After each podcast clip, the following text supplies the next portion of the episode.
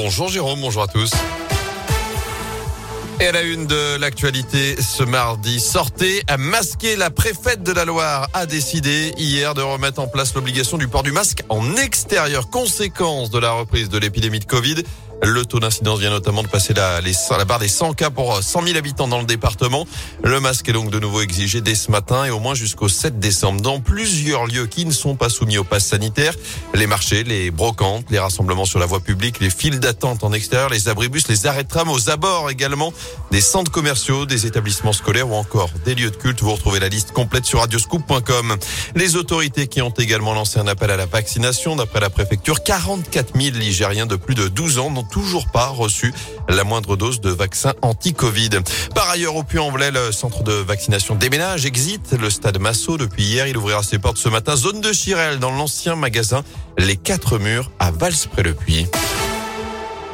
Dans l'actu également, ils n'ont toujours pas dit leur dernier mot. Deux ans et demi après la disparition de Loire Offset Titoulet, 134 salariés se battent toujours pour obtenir réparation. On en a parlé à plusieurs reprises sur Radio Scoop au printemps dernier, notamment les anciens employés de cette principale imprimerie du sud de la Loire avaient saisi le conseil des prud'hommes de Saint-Etienne pour demander réparation. Mais les juges du tribunal n'étaient pas parvenus à se mettre d'accord sur ce dossier. C'est pourquoi un nouveau rassemblement a lieu tout à l'heure à 9h devant le conseil des prud'hommes puisqu'une nouvelle audience de départage doit se tenir. Les ex-salariés réclament toujours des comptes à Yanis Paraskivaidis et représentant CGT. Les salariés demandent réparation. Ils demandent que tous ces éléments qui prouvent qu'on appelle légèreté blâmable des dirigeants, c'est qu'ils ont, au lieu de faire ce qu'il fallait sauver la boîte, ils ont tout fait pour la couler. N'oublions pas, il n'y a pas que l'indemnisation financière, il y a aussi les préjudices qui ont été subis par les salariés. Soit ils ont trouvé du boulot qui n'avait rien à voir avec leur boulot d'origine, soit ils enchaînent les intérims. Et c'est des salariés qui avaient 30 ans d'ancienneté dans l'entreprise titulaire. Ils ont brisé des vies,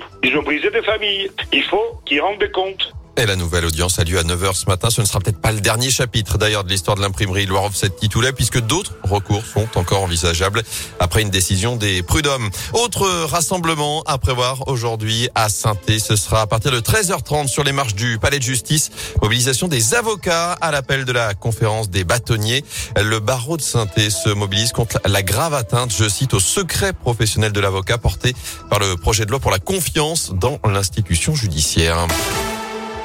En foot, un dernier match sans enjeu pour les Bleus. L'équipe de France déjà qualifiée pour la Coupe du Monde au Qatar l'an prochain se déplace à Helsinki pour défier la Finlande ce soir à partir de 20h45. Plusieurs changements sont d'ailleurs prévus après le carton 8-0, je vous le rappelle, face au Kazakhstan samedi dernier. De son côté, l'Italie devra passer par les barrages pour rejoindre le Qatar. Les champions d'Europe ont été tenus en échec 0-0 hier en Irlande du Nord. C'est la Suisse et obtient donc son ticket pour le mondial. Enfin, du basket à suivre également ce soir les 16e de finale de la Coupe de France. La chorale de Rouen, dernier représentant de la Loire, va défier Paris à partir de 20h.